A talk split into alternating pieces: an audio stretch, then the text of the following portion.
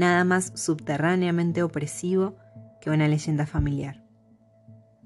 Es la piedra basal sobre la que se levanta una familia, lo que en la relación entre padres e hijos, esa sensación de clan cerrado, a expensas de ignorarlo casi todo, los unos con los otros.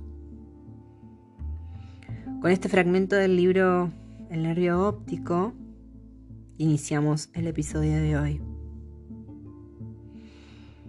¿Cómo no resonar ¿no? con esta frase cuando la historia de la familia está llena de escenas que se erigen alrededor del silencio, de lo no dicho, de la sospecha sin razón de ser?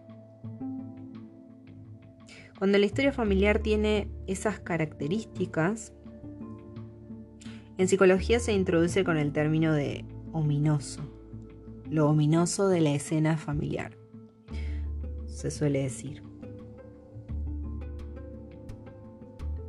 Al resonar con aquel concepto, el eco en mi mente complementaba lo irónico de pertenecer y lo absurdo de ser parte de una familia donde ignoraba la mayoría de su historia, que también era la mía. Pasaron varios años hasta que tomé el coraje necesario para reconstruir aquel rompecabezas. Y aún hoy hay piezas imposibles de conseguir. Fue entonces cuando llegaron a mí varias voces cuyas versiones variaban según la edad en la que me decidía a preguntar. Por un lado estaban los cuentos de mamá, que siempre intentaban cuidarme, protegerme para que la versión reducida con la que contaba no se intoxicara con conclusiones ajenas o lejanas. Su palabra amorosa y su abrigo probablemente influenciaron durante mucho tiempo un discurso donde me era natural cuidar al otro. Por otro lado, estaban las historias de la abuela, en cambio teñidas con un tinte matriarca, pues guerrera y guardiana del hogar y de los suyos, a veces demasiado suyos, pero lo hacía desde donde le salía. Siempre tenía una anécdota graciosa en medio de alguna tragedia que hacía llegar hasta mis oídos. Supongo que de eso derivó algo del humor negro que desarrollé años más tarde.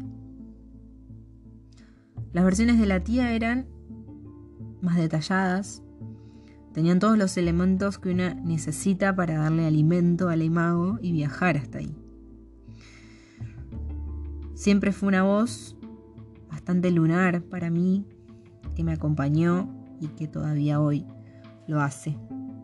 Cuando logré unir las versiones de estas tres mujeres fundamentales en mi vida, se sintió un vacío en el centro de ese arreglo casero y tardío que abordaba la palabra de uno de los monstruos de mi galería, que estaba silenciado para siempre, a la vez que había dejado la sensación de un atrás bastante sombrío.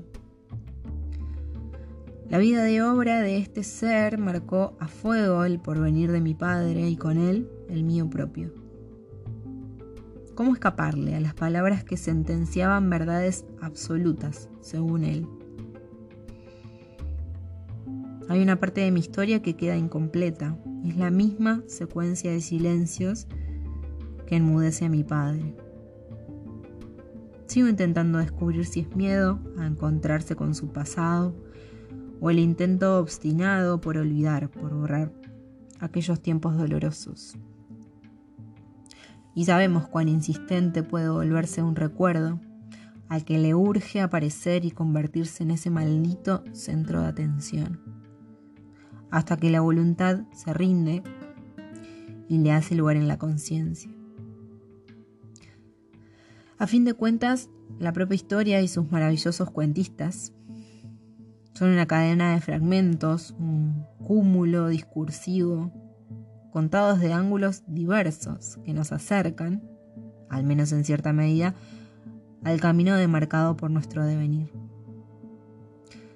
A partir de ahora, y a partir de aquí, seré yo quien escriba palabras conquistadoras que me representen.